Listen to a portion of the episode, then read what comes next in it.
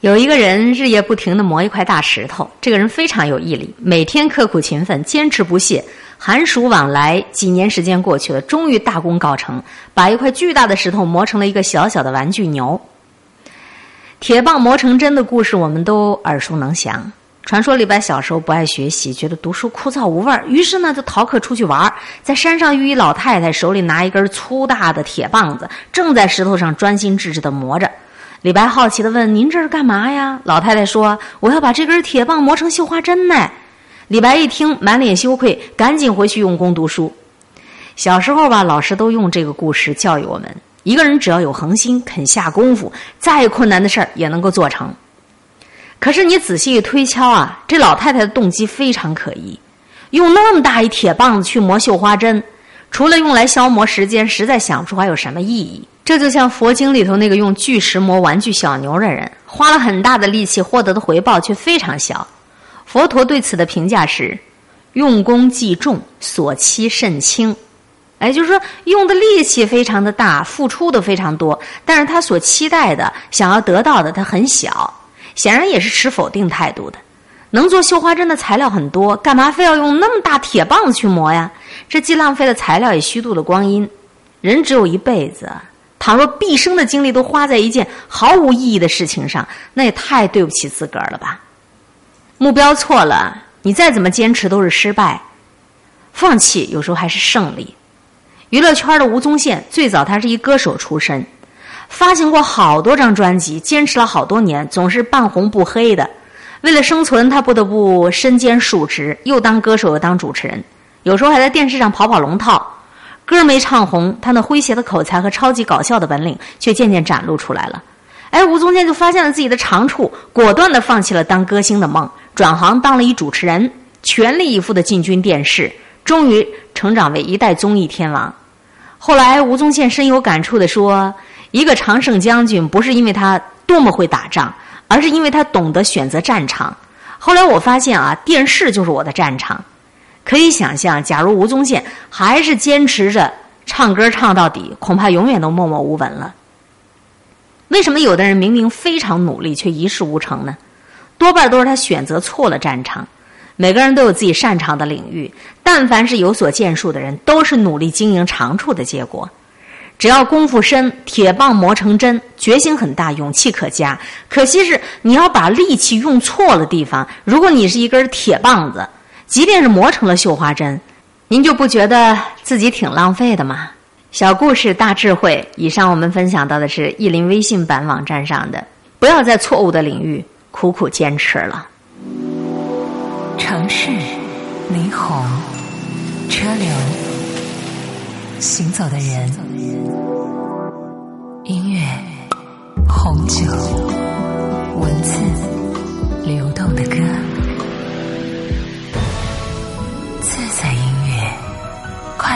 九零九，襄阳音乐广播。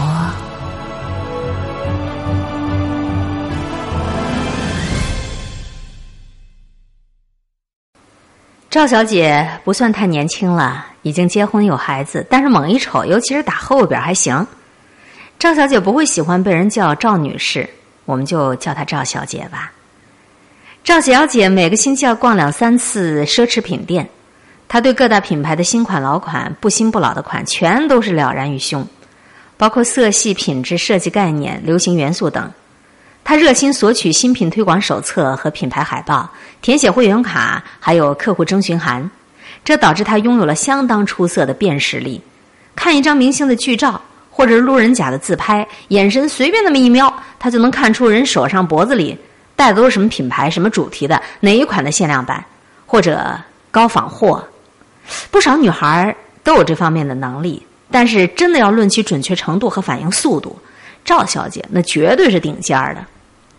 不过，赵小姐向来对这些奢侈品只看不买，她就是欣赏研究，偶尔呢也试穿试戴，短暂的意淫一下，最终她一定会两手空空的回去。该淘宝淘宝，该洗衣服洗衣服，该拖地拖地，最多呢她会跟人谈谈价格。上你厨具，意大利的。一只最小尺寸的平底锅煎鸡蛋的就这么大，你知道多少钱吗？啊，往柜里头去猜。她的老公垂着眼皮玩手机，随随便便的说：“一千五吧。”嗨，翻俩跟头，三千二。赵小姐喘着气儿，像拍卖场上的竞拍师似的，胜利的一拍桌子：“这还是会员价。不过啊，那只煎蛋锅确实亮的不得了，谁要是买上了，恐怕都不用再买镜子了。可是煎鸡蛋犯得着这么亮吗？光买这锅的钱，都够买多少鸡蛋了？”再说，天天起油锅煎，它最后还会这么亮吗？要是不亮了，它跟普通的铁锅有什么区别呢？赵小姐快活的饶舌，撇着嘴做鬼脸儿。还有啊，奈良美智有一款梦游狗，装上电池就会原地转圈儿，那才叫吓人呢！你猜猜多少钱？老公明显的不耐烦了，一百万。赵小姐不理会，丢下这只狗，讲起了别的。并且换一种方式，以物易物，比如意大利手工皮鞋，一双就能买一平米的房子；比如迪奥的手工绣花披肩，捏起来只有半把，够买一百件羽绒服的；某一款情人节香水，还那只小瓶子，我绝对一口就能喝光，好嘛，三千九呢，够我家几年的水费了。赵小姐特喜欢这种强烈对比式的幽默，说到这儿就嘿嘿笑起来。老公瞅个空，突然站起身，急促地跑到卫生间，关上门，坐到马桶上，继续玩他的手机。不要误会啊，其实赵小姐嘴里说的那些玩意儿都买得起，人家只是不喜欢花钱而已。用南京话来讲呢，这叫另皮沟。任何情况下，赵小姐都在刻意的捉襟见肘。变了形的内衣，缝补多次的袜子，卷毛的牙刷，手机是最低级的套餐。只有蹭网，她才会上网。她从来不请客，几乎从来不坐出租车，不进电影院，除非有人请。感冒一般就靠喝水，靠睡觉。旅游一般都靠做梦。超市里购物一定要找那种棒、减、优惠这样的红色标记，他才买。等等吧，全世界人民能想到的抠钱的花招，他这儿都在长期实践，像最好最使劲的榨汁机一样的。他的钱榨下来干嘛？存呗，先放余额宝，然后转定期，再转理财产品，偶尔也买一些黄金。赵小姐很周到的想，万一哪天时事有变，金子不是可以一拿就跑吗？有钱人都要做好两手准备的嘛。赵小姐最爱银行了。银行里面有一股古典感的纯粹的气氛，银行里的职员就如同吸附笔挺的小机器人儿，带着那种专业性的厌倦，斜着眼睛，动作规范而微小。他们把钱用小白纸条扎得紧紧的，再以建筑工人码砖头的手势一摞一摞的排紧，视若无物的超脱和稳当，让人由衷的感到，到了银行，人民币才真正找到归宿了。银行就是人民币的家，就是人民币休息睡觉的床。你说说看，这钱不放在银行，他们能放哪儿呢？有时候赵小姐拿个号排队玩，银行的电子排队系统既高级又迂腐，好不容易轮上的人都跟探监似的，在窗口跟营业员情意绵绵难分难舍，常有人因此急火攻心，借题大发牢骚，咒骂起银行业、垄断业，直指各行各业和贪官污吏。赵小姐的耐心可好了，一点儿也不着急。她端端正正的坐在金属椅子上，享受着那一声声的“叮咚叮咚”，请 A 二零六五号到四号窗口办理业务。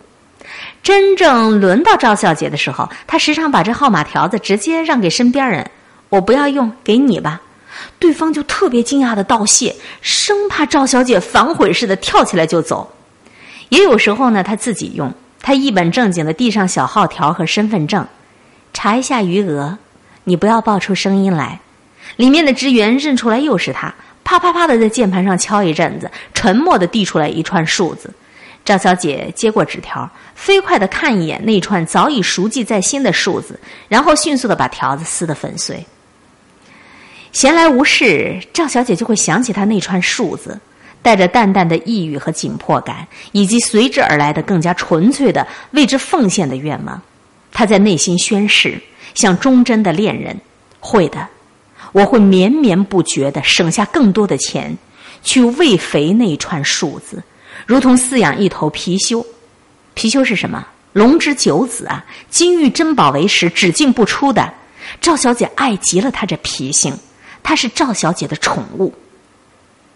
由于这串数字，赵小姐内心也有些小狂妄，有些小感慨。她猜想自己银行里的存款数目可能会比对门的邻居多，比隔壁办公室的王小姐多。扩大开来算算，大约要比三分之一的中国人都多吧。最起码比那些整天大手大脚吃喝玩乐的人要多。现在有些人还没胖就喘，有五分钱他敢花一毛钱。不，赵小姐打住这肤浅的攀比，钱是不应当以多寡来看待的，就像不应当以胖瘦来看一个人，以厚薄来看一本书。人民币，它不只是一个度量衡，它是有生命和灵魂的。那么多的饱经风霜，又保持着日新月异的现代性，它跟每个人都有着深入骨髓、富有个性的关系呀。这决定了一个人的生活方式和喜爱枯荣啊，而所有这些汇合在一起，就构成了整个世界呀。只是放眼看去，身边绝大多数的人，他们根本就不懂得人民币的真正价值，他们只会用同一种浅薄的方式来对待钱，花它。花它，花光了它，大街上、馆子里、酒店里流金淌银，花花花，刷卡机都要起火了。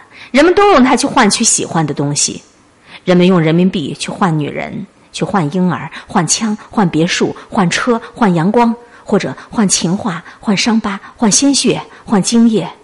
世界上所有的东西都有人喜爱，但是就是没有人喜爱人民币本身呢？为什么要花它？更要命的，人人都宣称说爱它，没有它万万不行。可为什么要花它？这真有点悲哀，不是吗？但赵小姐，她真的就是爱人民币本身呐，他非常纯粹的崇拜着，他不愿意也舍不得拿人民币去吃喝拉撒，去喧嚣，去粗俗。赵小姐常常不能够体会人们花钱时的那种快活劲儿，这种不理解跟性冷淡有点像吧。不理解那些人干嘛要去做爱呀？当然，这只是一个比喻。赵小姐是否性冷淡，此处暂不涉及。我们只说赵小姐爱钱，爱的根本就不愿意花钱。不过呢，事事如此，赵小姐的荷包不可能真的是只进不出的宠物貔貅。生活里总有那些大山压顶、硬邦邦的时刻，人民币如箭在弦上，必须眼睛眨也不眨的射出去。赵小姐对此非常清楚，像清楚人之将死一样。可以说，她几乎一直等待着那些花大钱、花硬钱的时候，时刻准备着，就像少年先锋队的队歌那样的，时刻准备着，时刻准备着。比如赵小姐有儿子吧，要培养吧，要独辟蹊径吧，她给儿子报了冰球培训班。学冰球什么概念啊？那一套装备又是什么概念？学成之后又是什么概念？讲出来吓死你！但赵小姐有这个气魄，肯定是要花的。教育投资这种事情向来是没底儿的。还有，人家替孩子一对一八小时名师特聘，还有出国读高中妈妈就陪读的，还有小小年纪考飞行执照的，还有捐几百万做捐助然后换一个入学名额的。东西南北比一比，越听就越超脱。儿子学个冰球算什么？人民币不就是用来让小人民成长为大人民的吗？还有亲戚。赵小姐老家是蚌埠，安徽人好像都很喜欢到南京来找工作。只要到了南京，命运就会像砖头一般翻个个儿，可能有点道理。赵小姐当初就是这样过来的。现在轮到她姐姐的儿子，家乡人中的理解，哪怕就是南京街头的一只破石墩，都能跟新街口的孙中山铜像扯上关系。找份工作什么的就更不在话下了。赵小姐理解并尊重这种逻辑，她脸色严正，不推诿，接下了亲侄儿这事儿，并打定主意要办成。同上面的道理，人民币不就是用来改变人民的命运吗？她像哲学家一样的微笑了。还有父母，赵小姐乡下有父母，男朋友那边也一样。有些人运气好，父母是取之不尽的存钱罐他们的不是，他们的父母是四颗不定时炸弹，总会有事情。这个开刀要十二万，那盖房子要五万，再一个被骗了四万，等等吧，炸一次就是一个洞，就需要把人民币当做沙包去堆、去填、去堵。人民币不就是用来救死扶伤、养老送终的吗？事情就是这样的，事情总是这样的。这次跟蚂蚁衔着米粒儿般的存钱大不一样，来如抽丝，去如山倒，钱要跑起来那可真是快呀！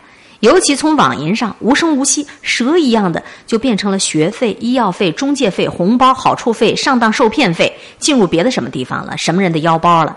对这种花大钱的重要时刻，赵小姐非常重视，带着仪式感，她会精心涂口红，她会想到小时候过年堂屋里供奉的大鱼，鱼身上会贴一片小红纸。据古文老师说，这些供奉是给土地爷、河妖、财神爷的鱼，叫牺牲，当名词用。